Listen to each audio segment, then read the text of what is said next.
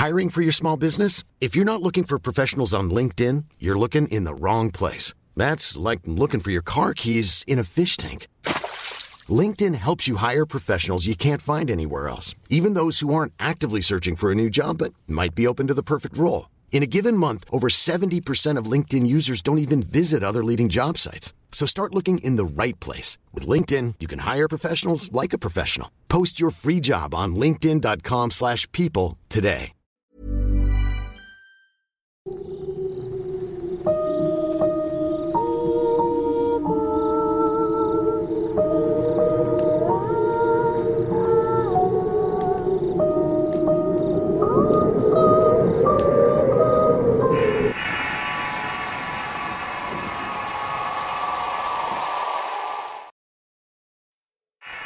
El camino de las norias.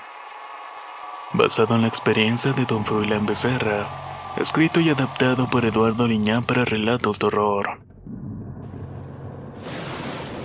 Una noche se dejó venir una tormenta y fue torrencial con vientos y rayos que caían en los árboles, cuyo ruido ensordecedor te hacía temer un poco e incluso hacer oraciones y pedir clemencia a Dios para que pasara pronto la tormenta. Mi hermano, a pesar de escuchar el ruido de la lluvia castigar la lámina del techo, dormía a pierna suelta, mientras yo me acurrucaba en la cama tratando de agarrar el sueño. Luego de que un rayo cayera cerca, el ruido hizo estremecer toda la casa y con ello nos despertamos a excepción de Conrado. Mi abuelo comenzó a gritar y fui corriendo para ver qué era lo que estaba pasando. Estaba preocupado porque uno de los caballos había salido de una troje. Además el viento había traído las ramas de un árbol haciendo añicos la ventana que daba una pequeña milpa que tenía mi abuelo. Me ordenó entonces ir a la troje para cerrarla y de paso traer unos sacos para tapar las ventanas. Al salir sentí de inmediato el viento y la lluvia castigar mi rostro, por lo cual entrecerré los ojos para poder mirar mejor por dónde iba caminando. No tardé mucho tiempo en llegar a la troje y afuera estaba el caballo relinchando e intentando escapar. Pero el amarre se lo impedía, por lo cual lo metí sin problemas y pude encontrar los sacos. Mientras tanto, los relámpagos de tanto en tanto iluminaban centellantes todo alrededor. Las formas y las figuras que se veían cada que resplandecía el cielo eran estremecedoras. Más aún por el viento que movía las ramas de los árboles dando un aspecto más tétrico a la noche. Me apresuré cerrando todo antes de irme a casa eso un relámpago iluminó el camino de la parcela del abuelo. Un sentimiento de miedo me invadió al ver por breves instantes la figura de una persona parada en medio de la vereda. Me tallé los ojos para mirar mejor y un segundo relámpago me mostró que ahí no había nadie. Por lo nervioso que estaba me fui corriendo a la casa pensando que tanto la situación como el mal tiempo querían jugarme una broma mental. Estando en la seguridad del hogar, mi abuelo me ordenó tapar la ventana rota. Mientras tanto, mi papá y mis tíos aseguraban de tapar las demás ventanas. Mientras colocaba un saco pude ver que en el exterior los relámpagos continuaban eliminando por instante las milpas, las cuales se movían violentamente por la lluvia y el viento. De pronto uno de los resplandores vivos se entellaron todo. Hoy me mostraron la silueta de una persona parada en medio de la milpa observando fijamente hacia la casa. A pesar de que fueron segundos, noté de inmediato que se trataba de una mujer de larga cabellera que estaba fuera. Tan solamente vi sus pies y manos ennegrecidas por el lodo ya que el cabello le cubría el rostro de las caderas.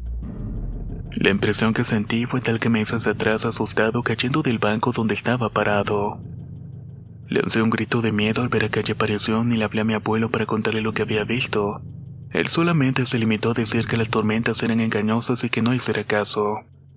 Que mejor me fuera a dormir, pero yo estaba seguro de lo que había visto. Y efectivamente no pude dormir con tranquilidad imaginando aquella visión y de inmediato pensé en la mujer del arroyo. Pero era imposible e improbable que fuera la misma. Así que lo que hice fue lo que hacemos todos cuando no le encontramos una explicación lógica a las cosas.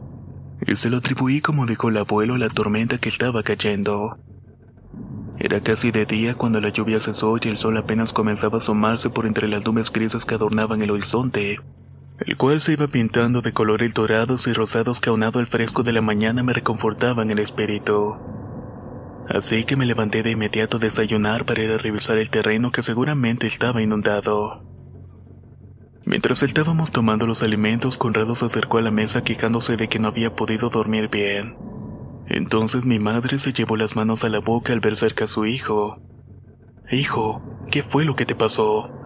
Exclamó mi madre con un rostro preocupado. Al poner atención me percaté que tenía extrañas marcas en los brazos y eran como esos chupetones que de tanto en tanto se le marcaban cada que iba a encerrarse con alguno de sus amantes. Pero estos no eran en el cuello, sino más bien en los brazos, pecho y espalda donde se miraban las peores marcas. Eran grandes moretones, algunos de ellos estaban sangrando y otros tenían costras alrededor. De inmediato mi madre le puso unas comprensas con alcohol y hierbas para minorar la molestia que sentía mi hermano. A pesar de todo, no se explicaba cómo se había hecho todas esas lesiones. Tanto mi padre y mi tío decían que eran marcas por la joda que se había llevado el día anterior. Pero mi abuelo miró con recelo todo aquello y aunque no dijo nada se notó intranquilo, yo tampoco creía que fuera por la joda. Había sido algo más, algo que hasta ese momento no podía imaginar. Se nos hizo tarde esperando que mi madre curara a Conrado cuando él te salió y vi que su rostro estaba amarillo, ojeroso y su boca muy seca.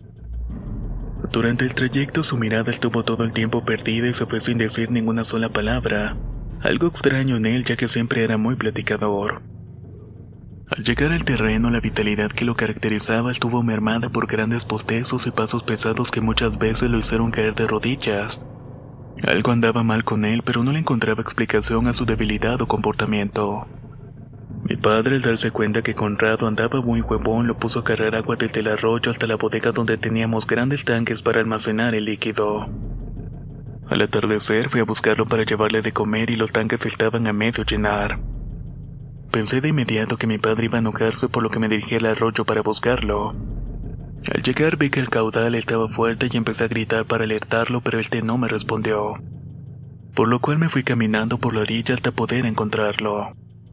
Casi llego al salto de la cañada pudiendo ver a unos metros que estaban las garrafas donde cargábamos el agua. Así que sorteé algunas rocas para llegar a donde se suponía estaría Conrado. Cuando por fin lo encontré sentí un calambre en mi a un incómodo sentimiento de vergüenza al verlo sin pantalones. Conrado se estaba tocando compulsivamente. Su rostro era de total locura con los ojos en blanco y la boca seca y entreabierta, dejando entrar pequeñas moscas que caminaban lento por la comisura.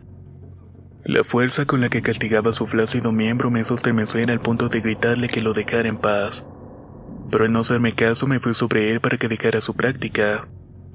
De inmediato reaccionó al sentir que lo caloneaba y montó en cólera, pero estaba tan débil que no pudo levantarse. No me quites a mi mujer, ella vendrá pronto por el arroyo. Déjame, déjame en paz. Gritó en tanto me veía con un profundo odio que me estremeció y algo no andaba bien. Quise llevármelo a rastras y nos enfrascamos en un forcejeo que me hizo tirarlo al lodo de la orilla. Estaba muy perturbado, débil y hecho una piltrafa. Eso realmente me entristeció por completo. Apenas iba a levantarse nuevamente cuando escuché un canto sutil que inundó el ambiente. Mi mente se bloqueó al tiempo que sentí un espasmo en todo mi ser y mi hermano se incorporó temblando y con los ojos saltones buscó por todos lados. Es ella. Ha venido por mí, Froilán. ¿La escuchas? exclamó en tanto se metía al caudal del arroyo para atravesarlo. Estaba absorto escuchando el dulce canto que no me percaté del error que había cometido mi hermano al arrojarse a la fuerte corriente. Cuando reaccioné era demasiado tarde y estaba luchando contra el caudal buscando atravesar al otro lado y entonces la vi. Pero quizás estuvo todo el tiempo ahí viendo el acto lascivo de mi hermano. Pero no me había dado cuenta hasta que la miré con atención. La mujer del canto parecía inmóvil con su cuerpo desnudo y la larga cabellera que cubría su rostro parecía moverse con vida al propio ritmo de la voz. No llevaba vestimenta por lo cual me detuve viendo su cuerpo perfecto que ofrecía al que lo viera. De pronto un torrente de deseo me invadió por completo. Pero de pronto algo me extrañó y era algo que no había notado anteriormente. Y es que tanto sus manos como sus pies estaban cubiertos de una especie de lodo negro que impedía ver sus pies humanos. Esa era la única imperfección que tenía aquella mujer. Mi hermano ya había llegado con mucho esfuerzo a la otra orilla semidesnudo intentando arrastrarse por medio del fango. Quería ir al encuentro de la mujer que parecía estarlo esperando al cántico que emitía perfectamente hipnótico. Tanto que de pronto me olvidé de la situación inverosímil deseando por un momento arrojarme la corriente para ir en búsqueda de la perfecta aparición. Pero al ver a mi hermano maltrecho lleno de lodo me hizo reaccionar. No lo pensé y corrí a buscar la ayuda de mi padre y mis tíos y con desesperación corrí por todo el campo. Cuando por fin llegué casi sin aliento donde estaban, les dije lo que había pasado y con mi hermano y todos corrimos para poder ayudarlo. El tiempo se me hizo eterno al atravesar todo el campo hasta el arroyo temiendo lo peor. Cuando por fin llegamos al punto donde había dejado Conrado, lo pude ver atorado entre las raíces de un árbol que sobresalían del caudal. Se veía maltrecho, herido quizás y con el rostro inconsciente y su boca abierta. Mi papá no lo pensó dos veces arrojándose al agua atado una soga a la cintura para que mis tíos lo calaran en caso de que se lo llevara la corriente. Con mucho esfuerzo luchó en contra del caudal y por fin llegó a donde estaba mi hermano. Lo tomó fuertemente y se dejó arrastrar por mis tíos para llevarlo donde estábamos. Al ver a Conrado sentí pánico y estaba lleno de negros monetones en todo el cuerpo.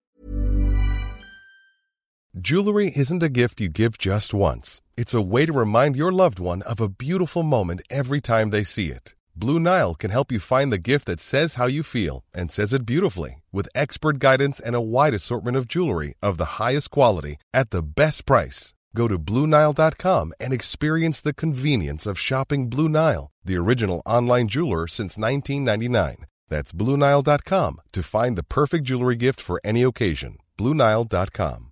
How would you like to look five years younger? In a clinical study, people that had volume added with Juvederm Voluma XC in the cheeks perceived themselves as looking five years younger at six months after treatment. Look younger, feel like you. Add volume for lift and contour in the cheeks with Juvederm Voluma XC. Reverse signs of aging by adding volume to smooth laugh lines with Juvederm Volure XC. For important safety information and to find a licensed specialist, visit juvederm.com. That's J U V E D E R M.com. Not for people with severe allergic reactions, allergies to lidocaine, or the proteins used in Juvederm. Common side effects include injection site redness, swelling, pain, tenderness, firmness, lumps, bumps, bruising, discoloration, or itching. There's a risk of unintentional injection into a blood vessel, which can cause vision abnormalities, blindness, stroke, temporary scabs, or scarring. Talk to a licensed specialist to find out if it's right for you.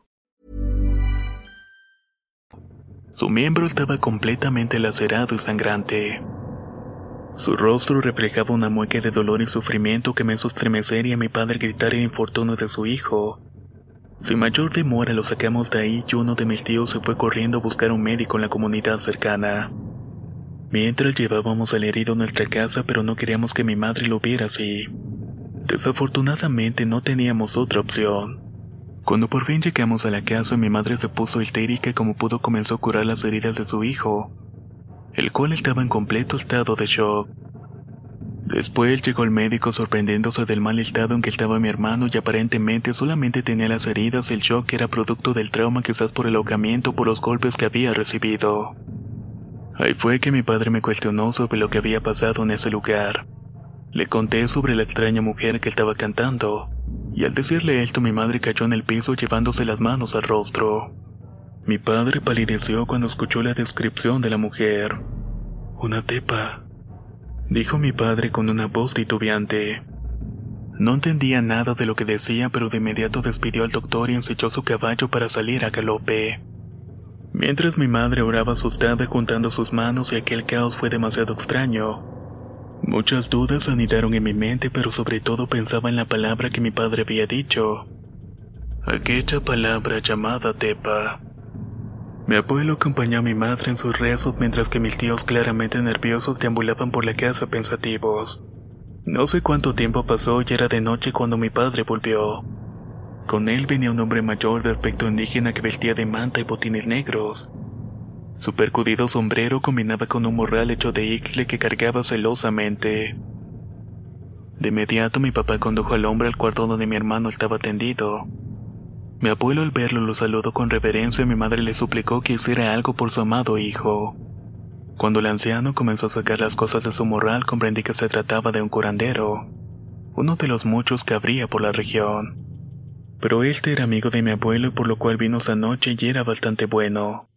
Revisó mi hermano de pies a cabeza y después encendió saumerios hechos con atados de hierbas aromáticas, los cuales inundaron la casa con un humo fragante. Luego hizo rezos orando fervientemente en un dialecto nahual que comprendía un poco. Al término de las oraciones y después de regar líquidos alrededor de la cama de mi hermano salió de la habitación algo cansado. Nos terminó juntando en la sala para revelarnos algo a toda la familia.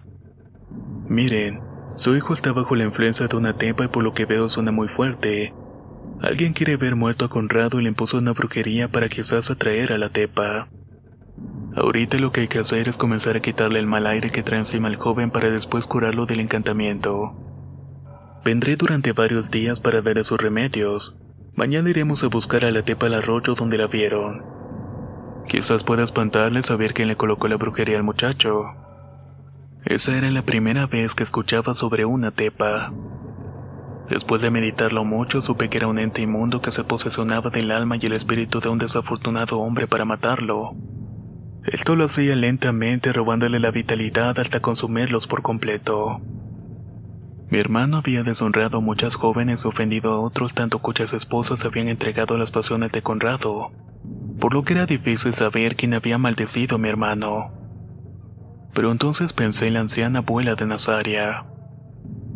Le comenté a mi padre sobre mis sospechas y él también tenía la idea de que había sido la vieja. Pensaba que había trabajado a mi hermano para dañarlo, por lo que el día siguiente iría a confrontarla para que le quitara la maldición.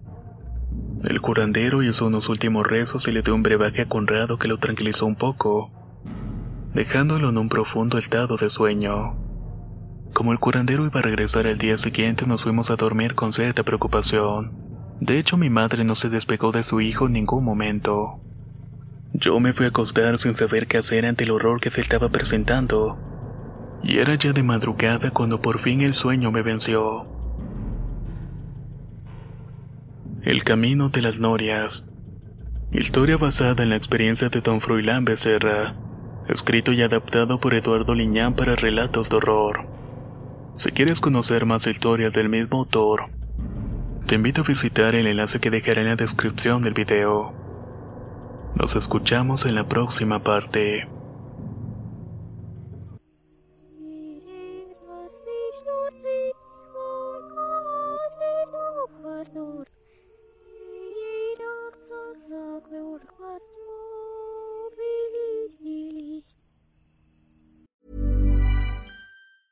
Planning for your next trip? Elevate your travel style with Quince. Quince has all the jet setting essentials you'll want for your next getaway, like European linen, premium luggage options, buttery soft Italian leather bags, and so much more. And it's all priced at 50 to 80% less than similar brands. Plus, Quince only works with factories that use safe and ethical manufacturing practices. Pack your bags with high-quality essentials you'll be wearing for vacations to come with Quince. Go to quince.com slash trip for free shipping and 365-day returns. Hi, I'm Daniel, founder of Pretty Litter. Did you know cats tend to hide symptoms of sickness and pain? I learned this the hard way after losing my cat, Gingy. So I created Pretty Litter, a health monitoring litter that helps detect early signs of illness by changing colors, saving you money and potentially your cat's life. Pretty Litter is veterinarian developed, and it's the easiest way to keep tabs on your fur baby's health right at home. Go to prettylitter.com and use code ACAST for 20% off your first order and a free cat toy. Terms and conditions apply. See site for details.